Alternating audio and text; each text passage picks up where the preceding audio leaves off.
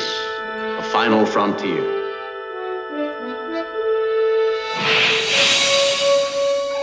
Recién estrenada la nueva película de Star Trek de Viaje a las Estrellas, vamos a platicar de ella, eso sí, lleno de spoilers, así que si no la han visto, por favor, sintonicen en otra ocasión. Bienvenidos a Cinemanet.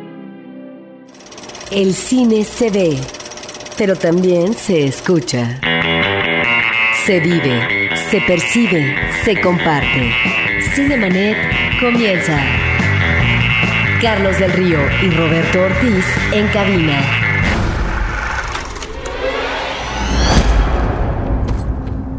What is your name? My name is James Tiberius Kirk. You've always had a hard time finding your place in this world, haven't you? Never knowing your true worth. Can settle for less than ordinary life. Or do you feel like you were meant for something better? Special?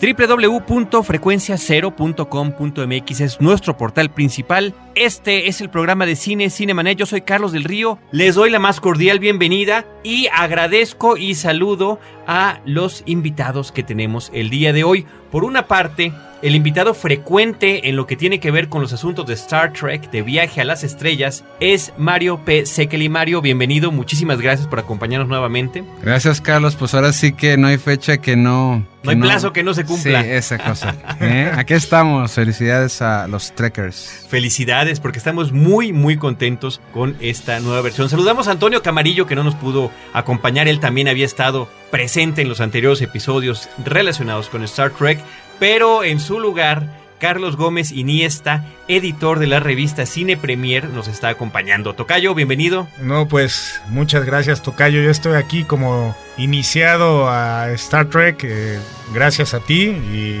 y, bueno, orgulloso por compartir la mesa y los micrófonos con reconocidos especialistas del, del, tema. Sí, en otros universos nos llaman nerds, pero está bien, te agradezco muchísimo. Yo pre mejor así.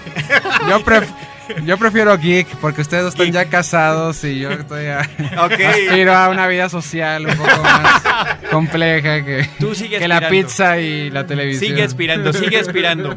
Pero el asunto es que vamos a platicar esta película ya que la vimos, después sí. de mucha expectativa y reitero el comentario y lo digo con todo respeto para el público que nos está escuchando, si están interesados en ver la película y aún aún no han podido ir a verla, pues guarden este episodio y lo pueden escuchar en otra ocasión porque la idea es que nos podamos explayar, que podamos platicar. Spoilers son echar a perder, ¿no? Cuando uno cuenta cosas que son cruciales para la historia. Y creo que en este caso, para poder apreciar mejor la forma en la que se está llevando a cabo esta, que es la película número 11 de la saga de Star Trek, la primera precuela y de alguna manera y aclararemos esto más tarde, un nuevo arranque para la franquicia, sí. pues vale la pena que podamos hacerlo. Ahora sigue con todos los elementos en la mano. Así que para aquellos que aún no la han visto, tercera llamada. Tercera. Entonces ahora ya podemos decir que Spock y Kirk son hermanos. Ay, no, no es cierto, eso no es cierto. Eso no es cierto. Hay que decirlo. Y, y, y, sabes qué es interesante, Mario, tenerte aquí la perspectiva de verdad fresca de Carlos Gómez. Sí, claro. Porque eh, efectivamente, efectivamente, él no fue como nosotros, que, que, tuvo el acercamiento a Star Trek desde muy temprana edad, sí. que ha seguido las películas, los personajes, las historias, etcétera, pero que a propósito, a partir de, de la noticia de que iba a ser J.J. Abrams el que trajera esta nueva versión a la pantalla grande, dijo, oye, quiero saber, quiero ver y vamos a verlo desde el principio. Y he estado muy aplicado haciendo la tarea, viendo episodios en inglés y en español, porque también, hay que decirlo, la versión doblada sí. de, de, la época original, de la serie original, era tenía muy buen doblaje, muy interesante claro. en español. Bueno, gracias otra vez por este iniciarme en esta onda, Tocayo. Y sí, a partir de que de que supe el gran equipo creativo que estaba detrás de esta nueva película. Sí, la neta se me antojó verla, ¿no? O sea, porque no solo es J.J. Abrams, sino es unos guionistas que ahorita están haciendo prácticamente todo blockbuster que está funcionando, que es Orsi y Kurzman. Y bueno, y está también el, el, músico Michael Giacchino, que es este, pues también de cabecera de J.J. Abrams. Entonces, todo ese este bagaje, pues sí dije, de algo me estoy perdiendo, porque si de ellos, ellos se están interesando y hay tanta gente que lo está siguiendo, pues sí me gustaría comprender y, y empezar este pues analizar como todo fan este lo puede hacer. Y entonces pues me eché algunas temporadas, sí vi algunos capítulos como creo que la mayoría de los de la gente que creció entre los 70 y 80 pues vio en el canal 5, pero la verdad no no vi más y creo mucho es que a Star Trek, a mi gusto, y en ese entonces le hacía falta ser más Star Wars, o sea, un poco más de acción, un poco más de... Más hip. Pues sí, o sea, sobre todo de tener más secuencias y menos diálogos, ¿no? Más secuencias de acción y menos filosofar y cosas tal vez más profundas y que se comprenden a una mayor edad. Yo diría creerse la película que es, creerse la película que es un verdadero blockbuster. Y que este es el caso, ¿no? Porque al mismo tiempo en el que está rindiendo un homenaje constante a lo largo de toda la película, J.J. Abrams, a la serie original en particular, y a los personajes de la serie original, lo está haciendo como una gran película de, estupendo presupuesto, bien armada, y después de una experiencia que él tuvo muy interesante como director de Misión Imposible 3. Así que como que todo estaba preparado, Mario, para que pudiera traernos esta versión que en verdad en lo que se refiere a acción no para de principio a fin en las poquito más de dos horas que dura la película. Sí, Carlos, tocas un punto muy importante. Eh, hay alguna cosa muy interesante que sucede con Star Trek que la verdad es como cuando conoces a alguien y te cae bien y te apasionas de, y quieres estar con esta persona. Y Star Trek, ha habido países que suceden eso. Obviamente Estados Unidos, Inglaterra, España, Alemania. Son países que han acogido Star Japón, Trek. Japón, Australia. Australia. exacto, por algo fue la México. ya. No, y hay países como México que la verdad no ha habido un total enganche, ¿no? Llámese porque nosotros en los 70 pues ahora sí que el beso de la ciencia ficción fue Star Wars y de alguna manera pues sí nos gustaba, pero no hubo una cosa masiva, ¿no? Creo yo que lo que hace la película es apostar también por un público más amplio, eh, como tú bien dices, que se la crea que es un blockbuster. Después de todo, a ver, o sea, si te pones a ver, tienes una nave espacial en el futuro, impresionante, con una tripulación muy moderna, de diferentes razas de planetas, con gadgets que de hecho se parecen a, las, a los teléfonos que tenemos ahorita y que, aspiramos a hacer, ¿no? Sí. Tenemos el asunto de hologramas, tenemos el asunto también temático de viaje en el tiempo, que también nos gustan por otras cosas de ciencia ficción como Chavas Terminator, chavas guapas Teletransportación. Teletransporte. O sea, exacto, tienes una bola de elementos que tú dices, y bueno, razas enemigas, naves enemigas, rayos láser, viajes en el espacio. Phasers son aquí además. Phasers. Tú dices, ¿cómo no puedo hacer una película entretenida y padre y, y en onda como con Star Trek? Y continuar además teniendo a las chavas en minifaldas. Claro que sí. Todo eso. Que se aprecia o no toca yo. Sí, no, totalmente, totalmente. Y, y en la versión original y en esta, ¿eh? yo creo que sí. Pero sí. lo dices muy fácil porque no se había hecho Sí. en 20 a 30 años, perdón, 30 Sí. años que hay películas de Star Trek. Recordemos que la primera es del 79. Claro, sí, pues son decisiones que tomaron los productores. Paramount, que obviamente quiere mucho esta franquicia y que de plano yo supongo que alguna vez hubo una junta que dijeron, vamos a hacer algo de ciencia ficción y dijeron, está Star Trek. No, pero Star Trek ya, ya sabemos que ya está medio viejita, ya, ya cumplió su ciclo. Y alguien, entre ellos J.J. Abrams, si, si estaba en esa junta o le hablaron, dijo, yo propongo hacerlo renovado, moderno y cercano a los jóvenes, y lo cual creo que lo está logrando de maravilla. Ahora, una cosa que también hay que decir, y yo lo estaba pensando ya hacia el final de la cinta, un pay de manzana, a fuerzas tienes que tener manzana, si no, no sería pay de manzana. Entonces, sí hay momentos en la película en los que sí se toma ese tiempo para que los personajes dialoguen, filosofen, eh, traten de resolver las cosas con teorías este, matemáticas y de físicas y demás. Y pero si, tampoco sería Star Trek, no sería pay de manzana si no lo tuviera. Lo padre aquí hay que adelantar a la gente que no ha visto la película es que lo hacen siempre en, en medio de la aventura, con mucho ritmo, con personajes agradables, con mujeres sexy, con rayos láser, lo cual hace que la acción siempre, nunca se detenga la película, ¿no? Y sabes qué, el buen sentido del humor, Sí. que fíjate, yo, yo no soy particularmente fan de que en películas de ciencia ficción haya sentido del humor en un sentido estricto, porque luego se pierde la seriedad de la película, pero de alguna manera el sentido del humor en las películas, de en las series de Star Trek, en la, en la- en la serie original desde el principio, como que era un elemento constante que ahí estaba para recordarnos esta humanidad de la que se está haciendo la constante referencia a lo que somos humanos y los que no lo son, ¿no? A partir, por supuesto, del personaje de Spock. Entonces ahí se retoma esto. Bueno, retomando un poquito lo que decías, Tocayo, yo creo que los creadores de Star Trek hubo mucho tiempo que no vieron más allá de sus narices Y se clavaron en, en ellos mismos haciendo productos que incluso a los mismos fanáticos no les gustaron tanto, ¿no? En particular, varias de las películas. Exacto. Y el ejemplo perfecto es, es que en México a todas las películas de Star Trek les fue fueron un fracaso Sí. total. Incluso la, la última pues fue así digo, semanazo, Sí, ¿no? fuimos tres personas a verla. Némesis. Entonces, y, y bueno, a, a mí se me hace algo muy interesante que está tomando este la distribuidora aquí en México, que es tratar de no enganchar eh, la publicidad con nada que tenga que ver con Star Trek. O sea, no en el póster eh, de nuestro territorio no vamos a ver ni a Spock, ni a Kirk, ni a Enterprise, sino si ustedes pueden ver ahorita los pósters por la calle. Se está vendiendo como una película de destrucción masiva, Sí. como un, un puente de San Francisco deshaciéndose. El Golden Gate con todo un rayo que está cayendo. Y, y bueno, eh, para los fanáticos puede ser algo cuestionable, pero a mí se me hace en pos de que más gente la vaya a ver, se me hace una buena estrategia y creo que va a funcionar. Pero a la vez están los posters de previews donde efectivamente está el puro rostro de Spock, ¿no? Que simplemente dice. Spock. O el de Kirk, ¿no? Que Claro. son los, los dos personajes Sí, por eso decía yo lo del pay de manzana, ¿no? O sea, también es cierto, la gente va a llegar y la primera toma, de hecho, de la película es el Enterprise, ¿no? Aparentemente. Y, y, bueno, aparentemente sí, totalmente. Entonces, bueno, una nave de la Federación. Y, y el asunto aquí es que, pues, Yes. Sí existe esto. Cuando hablas de Star Trek siempre, de hecho yo lo puse en el Facebook después de ver la película y dije, me encantó Star Trek. Y luego, luego una amiga de Monterrey mandó diciendo, ¿ese es de las orejas picudas? Sí. Esa es la referencia, ¿no? Que, que es muy curioso. No, porque yo es el picudo de las orejas. Exacto.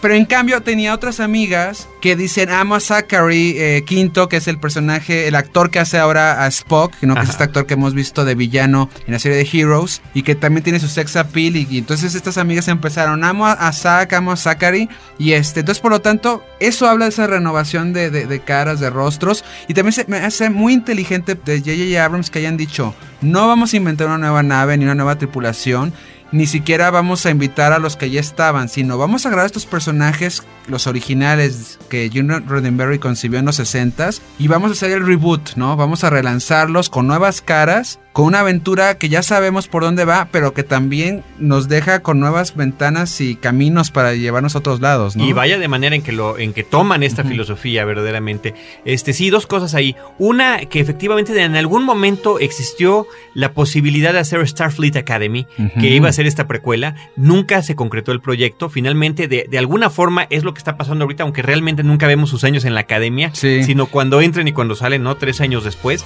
Y la otra, Creo que si bien ya habíamos visto las fotos de las personas elegidas para los papeles de una tripulación que los fanáticos ya conocíamos, en algunos casos completamente de acuerdo, como es el caso de Zachary Quinto, que, creo que es el más notable de todos, pero en el otro decían, "Mm, Para Kirk. Sí. ¿Qué tal? Bueno, a la hora de la hora, ¿saben qué? Yo me quedé con un estupendo sabor de boca. Sí, Chris de Pine. La, de todos. De todos. Sí. De Chris Pine como Kirk, de Carl Urban como McCoy, de Zoe Saldaña como Jura, Wow. preciosísima. Simon Pegg como Scotty, John Cho como Sully, Anton Yelchin, este muchacho que es de veras como un geniecito, que desde, desde jovencito está actuando en películas como Chekhov, Sí. súper bien y por supuesto, ¿no? La cereza en el pastel que es la presencia de Leonard Nimoy como el único de todos los originales que puede aparecer en esta. Y que no, y que eh, también Carlos, no sé cómo lo viste tú, pero no desentona o no se ve pegote, sino en verdad sí parece que estamos en el mismo universo, ¿no? Y como que está padrinando de una manera muy sutil, muy fina, ¿no? Sí, y lo que me pareció maravilloso es que no es un cameo al estilo Stan Lee, que de repente es como de pena ajena. Cruzó ¿no? la pantalla. Ay, me tropecé, ah, es Stan Lee, Sí. ¿no? O sea, él eh, realmente se nota como que todo el poder que tiene en una escena y aparte toda la filosofía como que la comprime y cuando lo oyes hablar, la verdad sí es para lagrimita Remy, ¿no? Sí, o sea, para empezar la nostalgia y luego lo que significa ese personaje, ¿no? y, y bueno, ya en esta onda de los spoilers, que, Sí. que te narre la introducción otra vez al final de la película. La clásica Wow. introducción de la Sí, serie. te este, ponen los pelos de punta. Sí, es una maravilla. Yo creo que, como dices, no es un pegote y es una presencia magnífica, ¿no? Estamos platicando sobre la nueva película de Star Trek de J.J. Abrams. Estamos con Mario Sekeli y con Carlos Gómez Iniesta y nosotros regresamos después de este mensaje.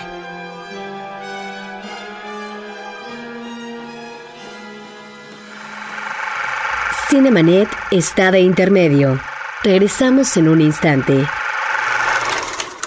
Ahora, diseñar y hospedar su página web será cosa de niños.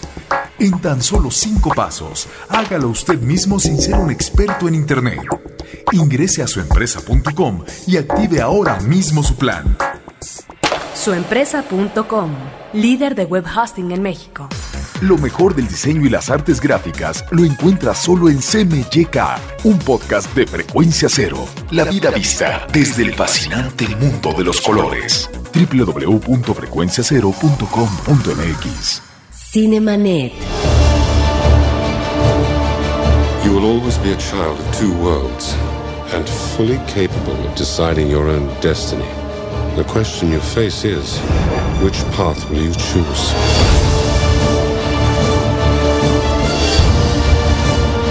Are you afraid or aren't you? I will not allow you to lecture me. Then why do you stop me?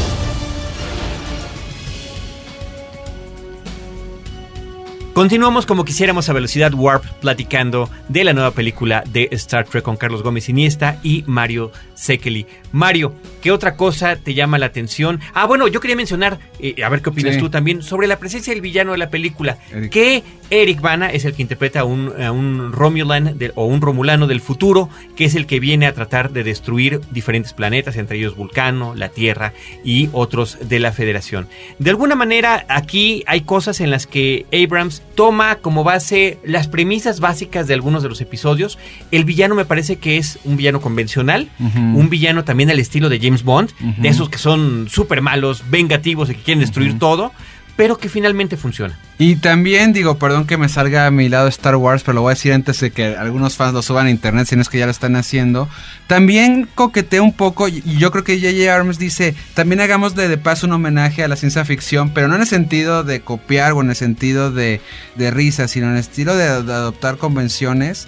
También tiene este asunto de, de- de la destrucción de los planetas, ¿no? Que la verdad es que Star Wars, pues hay una nave que está Claro. destruyendo planetas y que es una amenaza letal que viene cruzando el universo, ¿no? La mismísima estrella de la muerte. La ministra de la muerte también aquí hay este una cantina, o sea, hay dos o tres cosas que los fans de Star Wars van a decir, ah, esto ya lo habíamos visto. Sí, que la cantina no había funcionado en las anteriores películas de Star Trek. No. Era de verdadera pena ajena. de llorar, exactamente, exactamente. Pero por otro lado, fíjense que hablo como, fíjense, siempre he dicho que soy más fan de Star Wars, pero tengo que decir que en esta película, a diferencia de las tres nuevas de Star Wars, bueno, voy a meterme con las otras, pero aquí se nota como que todo el mundo se divirtió más, ¿no? Haciendo la película, dirigiéndola, escribiéndola, hay más un sense of wonder, ¿no? Un sentido de aventura, de maravillarnos con estamos explorando el espacio nos ponen los zapatos de estos finalmente jovencitos que se les da la oportunidad de tripular una de las naves más elaboradas y maravillosas de exploración como el Enterprise y entonces nos ponen en sus zapatos esa es la gran virtud un poquito y no estoy diciendo ahora sí que nada que no he dicho J.J. Abrams cuando se le preguntó sobre el elenco de la película él decía que Qué bueno que fueron puros actores desconocidos porque cuando conocimos a Luke Skywalker pensábamos que así era Luke Skywalker, no sabíamos que Mark Hamill era un actor, Claro. ¿no? Entonces aquí pasa igual, pensamos que estos nacieron ahí en el futuro y van a tripular el Enterprise y nosotros junto con ellos vamos a explorar el universo. Bueno, hablando de esta este, mezcla, se me hace interesante una cosa que nos decía JJ en entrevista, ¿no?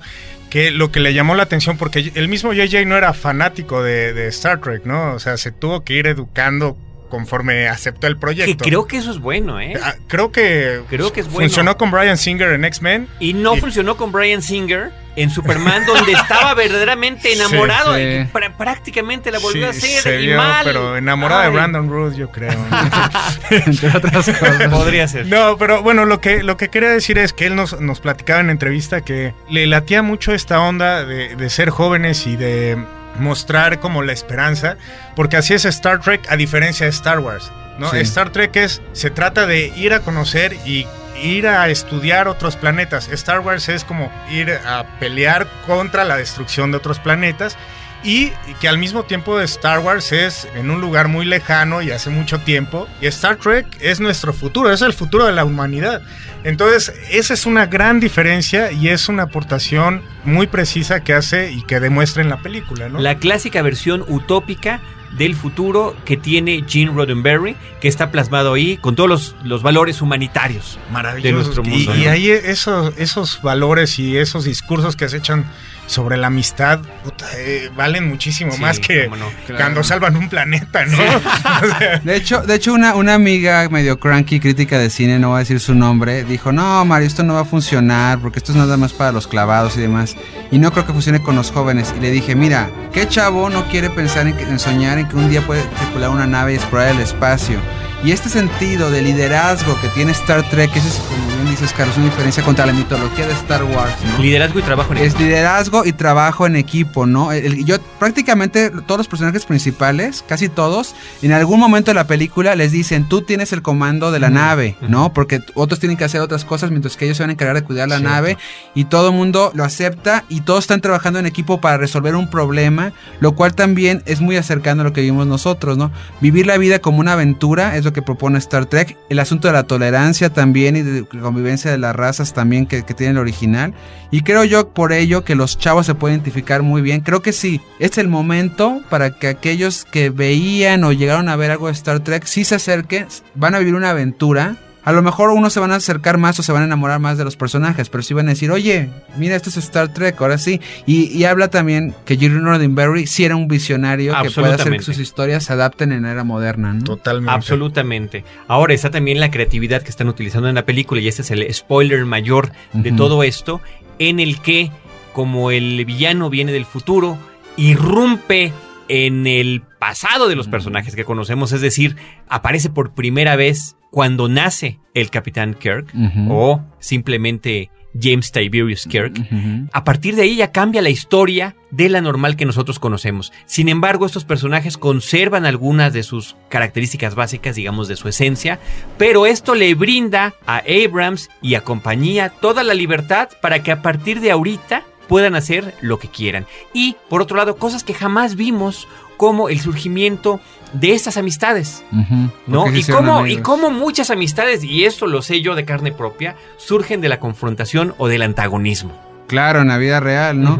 El frote de, de ideologías o de manera de ver las cosas. Pero volvemos a lo mismo. En el mundo ideal de Gene Roddenberry, todos acaban trabajando para una misión, para un solo fin. Y eso hace que también ellos se acaban reconociendo los talentos mutuos, ¿no? Sí. Tú que eres editor en jefe, Carlos, digo, también lo- te toca ver eso en tu puente de mando, ¿no? Trabajar con diferentes talentos. Sí, no, y que al mismo tiempo necesitas a alguien que pues te cubra la espalda cuando no estás o Sí. que tenga un sentido más desarrollado que tú para que te ayuden ciertas cosas. pues tú y creo que ese a- es el reflejo, ¿no? A César Albarrán, que es tu number one, ¿no? Totalmente. Este, sí. sí, es que es que la verdad, de hecho, por eso hay libros de administradores, incluso eh, respetados, que han escrito sobre Star Trek usándolo como ejemplo de, de liderazgo y de trabajo en equipo, ¿no? Entonces, qué buena onda que también sea un... Y Star Trek también se da en las universidades, ¿no? Entonces, es una buena manera de, de acercar a este público que ya conocía Star Trek y a uno nuevo. Ahora, como fan Sí. de, ahora sí que de la base de fans, Ajá. de antaño, cuando viste que estaban eh, trabajando en un futuro alterno, yo te platicaba antes de entrar a la grabación, Sí. yo pensé que en algún momento las cosas volverían a la normalidad Sí. y al final no es así. ¿Qué sentimiento te dio eso? Al principio medio me frustré Ajá. porque sí tenía yo ganas que regresara al, al pasado o al, al- A la comodidad de lo conocido. de lo conocido.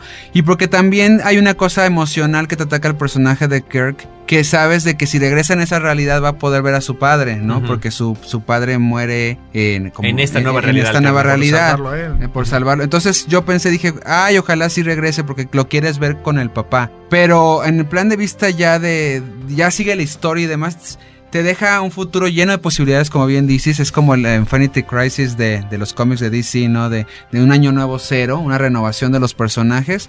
Y salí muy contento, ¿no? Sí, un momento de desilusión de, de que quería yo verlo junto con el papá, pero duró un instante, ¿no? Ok. Ahora, también, eh, bueno, los actores firmaron para dos películas más, entonces, Ujú. digo, Claro. se puede ver como capítulos y a lo mejor más adelante puede que haya una reunión y que hasta ahora sí el Kirk original que le quiere entrar, ¿no? Claro. Después, de, después de tantas cosas que, ha dicho, que ha dicho el señor Shatner, quién sabe si, si se pueda, que Sí. sería muy bien, que sería muy bien. Pero bueno, pues ahí están, ahí están esas posibilidades. Tocayo, tú como recién ingresado a este universo, ¿Te pareció confuso? Sí, sí. Un poco. ¿La trama? Sí, sí, sí. Sí, la, la verdad sí tuve que masticarle y tuve que pedir explicaciones de ustedes después. Pero no de tal manera que frustrara la experiencia. no, no, para nada, para nada. O sea, en ese momento es tan rápida la película que no te detienes a pensar, ay, a ver, ¿cómo estuvo? Pero eh, te deja tan buen sabor de boca que la estudias posteriormente. Que te, ¿no? quedas, que te quedas pensando. Eso es lo ¿no? padre de la ciencia la ficción. Toda buena ciencia ficción, Star Wars. Digo, Star Wars, ¿cuántas veces no especulas tú sobre el pasado de Luke? Si ven que no estaba ahí como Jedi, cómo, cómo vivió refugiado en las dunas. Igual aquí en Star Trek, igual en Blade Runner, en las películas de Alien, Terminator. Toda buena película de ciencia ficción. Matrix. Matrix, claro, deja preguntas ahí a contestar y lo apasionante es que nosotros mismos como fans, que ni estuvimos ahí en escritura del guion, podemos empezar a contestarlas o a debatir, ¿no? Que ese es el chiste y seguramente en la 2 y la 3 que vengan se contestarán unas preguntas y se abrirán otras, ¿no? La ciencia ficción es el concepto de what if, qué pasaría si y por eso siempre Cierto. tiene que haber preguntas que estén flotando en el aire, pero como bien creo que dicen ustedes dos, Carlos, la experiencia pues en un 98% es entendible y ese es otro 2 no es grave como para no entenderla, ¿no? Bueno, eh, yo quería hacerle unas preguntas a, a ustedes que son este, los meros meros. La primera es, ¿qué nos recomiendan para una vez que nos quisimos iniciar? ¿Qué nos recomiendan para ver la película? O sea, hay, sabemos que salió un cómic precuela de esta película, pero ¿qué otras películas o capítulos, digamos como el capítulo piloto, que es esencial en esta trama.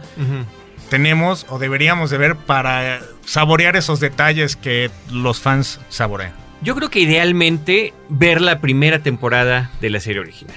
Junto con el piloto original, porque eh, comentemos y recordemos, ya lo hemos dicho, hubo dos pilotos para esta serie, uno en blanco y negro y uno donde no era Kirk el capitán, sino Christopher Pike, que aquí retoman este personaje Sí. estupendamente bien interpretado Sí, sí, por Bruce Greenwood, le da una fuerza al personaje y es el que finalmente el que amarra el resto de la historia y la relación entre los demás tripulantes.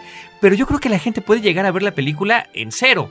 Yo creo que a partir de ver la película puede surgir el interés de decidir, ah, vamos a ver cómo era, cómo se hacía ciencia ficción hace y 40 de la- Lo- es que es- esa es la bronca que, por ejemplo, a mí me dieron ganas de ver más cosas, pero como tú dices, son 40 años, toca. Sí, y la tecnología se Mira, hay, uno- hay unos paquetes muy interesantes que ha sacado Paramount. Hay uno, por ejemplo, que es la de lo- los capitanes, que son los mejores episodios de cada capitán según el actor o según para los fans o según eso. Paramount, exacto. Y ahí tienes, no sé, como 20 episodios muy buenos a ver y a seguir.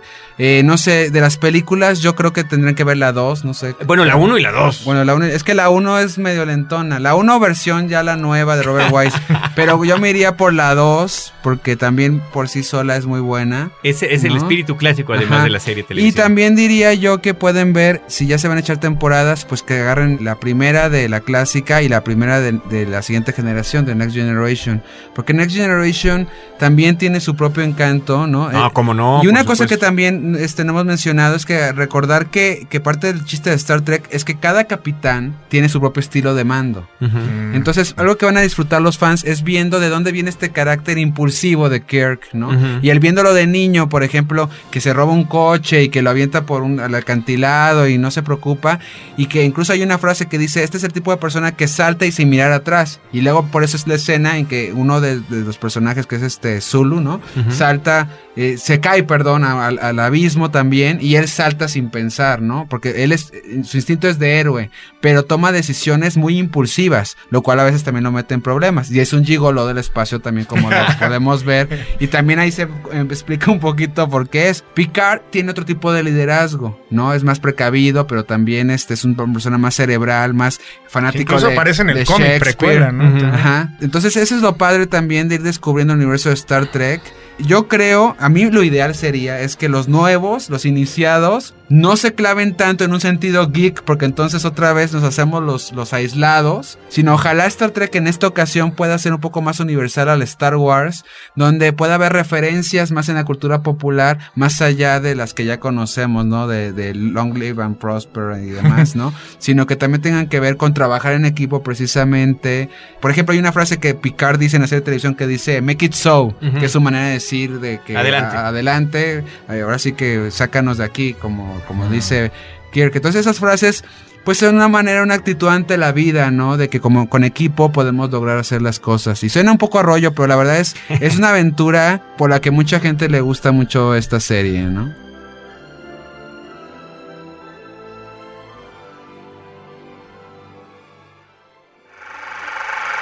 Cinemanet está de intermedio. Regresamos en un instante. Los temas del momento no siempre son cosa seria. Radio Raza, un podcast de frecuencia cero.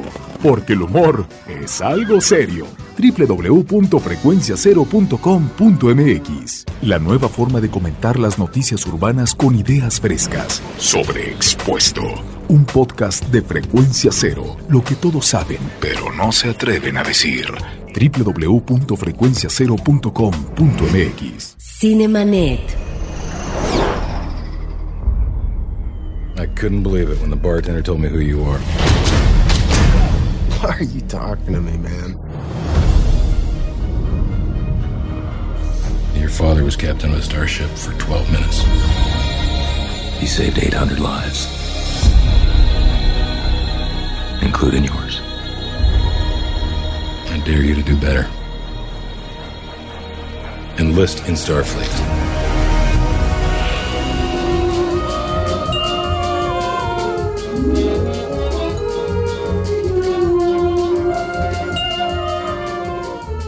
Hay una este, pequeña queja que yo tengo contra la película Sí. para que no parezca que todo es miel Sí. sobre hojuelas, ¿no? Sí.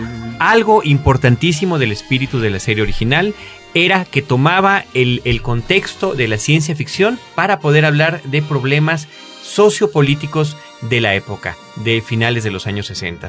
Estamos hablando de la Guerra Fría, del racismo, xenofobia, feminismo, la guerra de Vietnam, en fin, cualquier otro problema importante del que era muy difícil hablar en la televisión, en un medio tan abierto como la televisión, y que disfrazado de alegoría, disfrazado de ciencia ficción, es como podía permear para el público y que finalmente ha trascendido Star Trek también gracias a eso. Creo que en esta película, con tantos otros problemas que existen en la actualidad, terribles, de que no estamos 40 años después en el futuro utópico de Gene Roddenberry, bien hubiera valido la pena alguna pizquita de crítica. Digo, ya hablamos de que sí está este futuro idealizado, sí está ahí, sí está ahí la comunión entre razas y todo lo demás. Pero a lo mejor haber atacado uno que otro punto de nuestra realidad contemporánea no hubiera estado Yo, mal. yo creo que eso se van a dedicar a hacer las siguientes películas. Creo que ahorita lo importante era decirnos que es divertido Star Trek, que es una aventura Star Trek. Y creo que también en una primera película, haber visto, por ejemplo, que los villanos eran terroristas, por, por verme obvio, hubieras dicho, es exactamente, ay, qué obvio, esto ya lo he visto en otras series. Ujú. eh, e incluso en, por ejemplo, Battlestar Galactica o la nueva este Caprica maneja mucho estos asuntos del terrorismo, del, del asunto de la, de la desconfianza precisamente y, y que de los existe. excesos de, la- de cual- de religión cualquiera que sea, ¿no? Ajá, y de los excesos de la religión o del poder. Creo que ahorita sí era importante apostar a ese universo un poco utópico para presentar el conflicto de los personajes. Buena referencia a la de Galáctica, bien, porque ahí están efectivamente, ahí están ese tipo de ese tipo de referencias que creo que pudieron haber Y hecho falta y que esperemos que efectivamente Sí. si continúa y con lo que vimos, yo creo que sí continuará, sean integradas en, Y- en esta nueva y- etapa. Y acuérdate nada más rápido eh, que viene Terminator 4, que va a ser cínica, que va a ser pesimista, que va a ser el mundo se va a acabar. Entonces creo yo que es bueno tener una Vale la tener- optimista, Sí, sí, de, de, de, de vaqueros en el espacio Sí. y de aventureros y por eso creo yo que... muy vistosa, muy bien producida y con todo lo que pasa, porque pasan cosas terribles en la historia de esta nueva película, Ajá. al final optimista. Pues otra pregunta, ¿con qué secuencias se quedan de la película? Me encantó la secuencia cuando saltan para eh, desactivar este taladro gigante.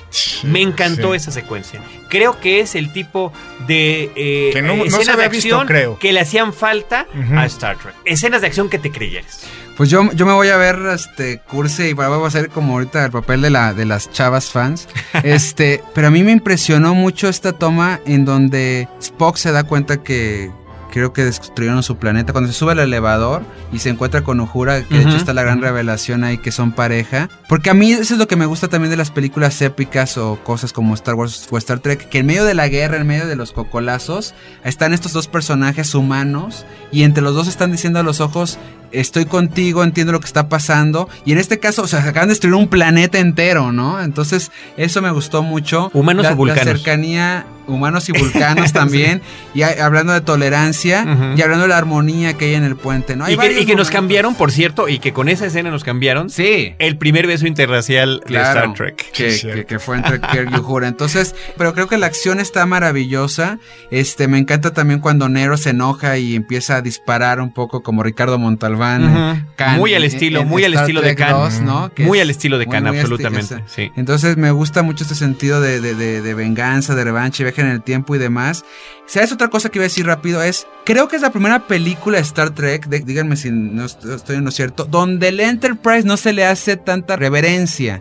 Esto es, aunque sí tiene su momento, y sí se dice wow, sobre todo la primera vez que lo vemos, en realidad Star Trek para mí, viendo esta película, es los personajes. Sí, Que sí, resulta cierto. que tienen una nave con la que exploran, que es bien padre, bien cool, que es el Enterprise, pero, Pero los- hay unas tomas. Sí, Sí, cómo no, no, es no. impresionante. Pero en realidad Star Trek son los personajes eh, Sí, y lo que está están totalmente. haciendo. Ya quiero Sí. volver a verlo. Sí, ya, vamos a ver. Bueno, live long and prosper. Mientras más hablo de ella, más ganas. Oye, dan otra, otra cosa que a mí no me pareció tanto de la película fue eh, cuando Kirk cae al planeta este de nieve y estos monstruos que lo persiguen. Ujú. La También neta. es el Imperio contraataca ahí. Sí, y, ajá, exacto. Y- y que lo- Cloverfield, y sí, ¿no? Lo persigue Clover ahí. O Sí. sea, la verdad ahí si hubiera... O sea, si ahí directamente llega a No, encontrarse y son, Spock, la verdad claro, creo que... y son estas cosas, pero además, ¿cómo es que caen cerca del lugar donde también Bueno, estaba Spock? eso ¿no? es fantasía. Claro. De hecho, yo pensaba que al final le iba a decir el Spock eh, joven, no te quise hacer la mala onda, sino te mandé ahí para que me conocieras a mí de viejo. Pero qué bueno que no lo hicieron, porque si lo hubieran hecho, hubiera dicho, ah, come on, o sea. Exacto. no. Sí. No, porque el nuevo no sabe lo que vivió. No, bien, no sabe. Que es muy interesante. Que también, y también rompe una cosa para aquellos que crecimos concibiendo el universo como Regreso al Futuro o Terminator, de que dos cuerpos no pueden ocupar el mismo espacio. O sea, no estamos acostumbrados a ver el viejo y el joven de una sola persona ocupando el mismo espacio y Es- platicando. Estar en la sin misma que se destruya el universo, como dice el Dr. Sí. Brown en Regreso al Futuro. Que se equivoquen de dónde lo teletransportan y caiga ahí en el tinaco este de agua, ¿no? Este Sí. Scotty. ¿no? Insisto, tiene ese, ese aspecto de humor también la película, que Sí. creo que creo que es bienvenido. Bueno, Sí. ¿algún comentario final? No, pues digo, creo que es una película que merece la pena verse. Creo que es un, un blockbuster eh, con efectos especiales de Industrial Light and Magic, los mismos que hicieron los efectos de Star Wars, con un reparto de, de jóvenes actores que merece la pena seguirse la pena, muy fresco y con un universo que, que la verdad va a dar, o- ojalá se convierta en una nueva franquicia que también estamos esperando cada tres años una película. Y la neta, aquí que me, aunque no me crucifiquen, pero yo creo que Star Trek tiene más madera para hacer una franquicia importante que un Transformers, que es action movie, robots padre y demás. A mí me gusta mucho más la historia de Star Trek, lo tengo que decir aquí. Bueno, eh, vean la película, si no es tanto por Star Trek, véanla por el hombre orquesta y que está definiendo la televisión y el cine de ahora, que es J.J. Abrams. Tiene su estilo, tiene los slushos, tiene Sí. este un monstruo de estilo Clover, tiene un gran manejo de ensamble. Entonces creo que el estilo está ahí y si son fan de este director, productor y guionista y todo, deberían de echarle un ojito también. Pues yo soy riesgo de lo que pueda suceder con los puristas de Star Trek, de entre los que me considero miembro. Creo que esta es la mejor elaborada eh, versión cinematográfica de Star Trek que jamás hayamos tenido. De las 11 películas, no hay ninguna como esta, como película en todo el Sí. sentido de la palabra. No porque nos dé emoción que esté William Shatner y Leonard Nimoy en la misma escena, no porque nos dé emoción volver a ver al Enterprise una y otra vez, que explota o que no explota, que lo salvan o que no lo salvan, no. Como película completa, me parece que esta, y pese a las dudas que yo tenía sobre algunos de los miembros del reparto, cumple y cumple estupendamente bien. Vayan a ver Star Trek. Ah, Y también una palomita la dirección de arte, creo que también es maravillosa. Sí. ¿eh? Absolutamente. Y otra palomita, Zoe Saldaña como cura, por favor. Que salió Por de Trek en la terminal, si se acuerdan. Sí, No, claro, claro, sí. claro. Es, es- es- es el interés amoroso de Diego Luna. Ah, por supuesto. Y que dice que una Eh, convención de claro, Star Trek. Claro, era la, de- Sí, la- Creí la- que era más inalcanzable. la agente de migración, sí, era todavía más difícil ahí, ¿no?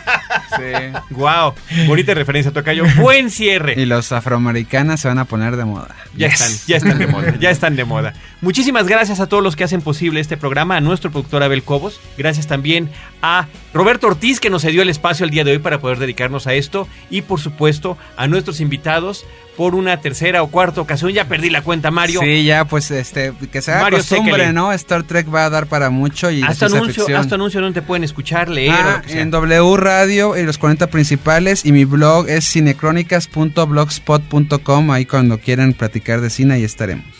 Bueno, también este Cine Premier trae en su portada Star Trek para que vean ahí, tenemos entrevistas con el cast y con el crew.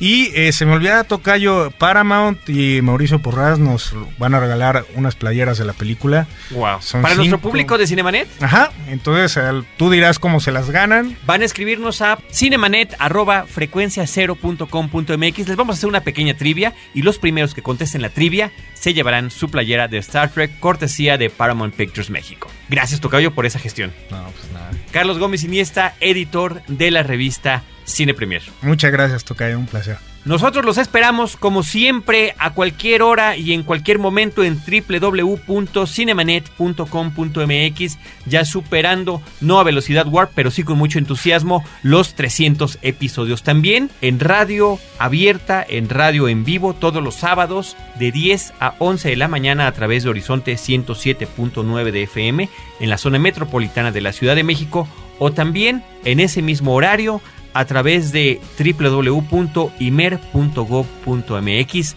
donde nosotros los esperamos con cine, cine y más cine. You will experience fear. Fear in the face of certain death. Pull your chute!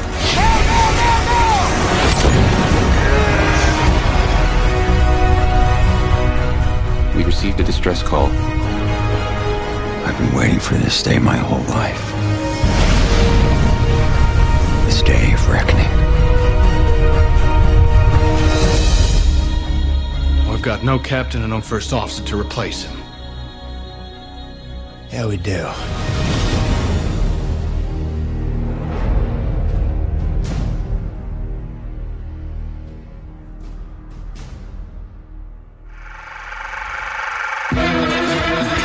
Cinemanet termina por hoy.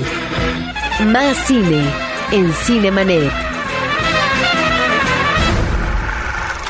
Frecuencia Cero, Digital Media Network, www.frecuenciacero.com.mx. Pioneros del podcast en México.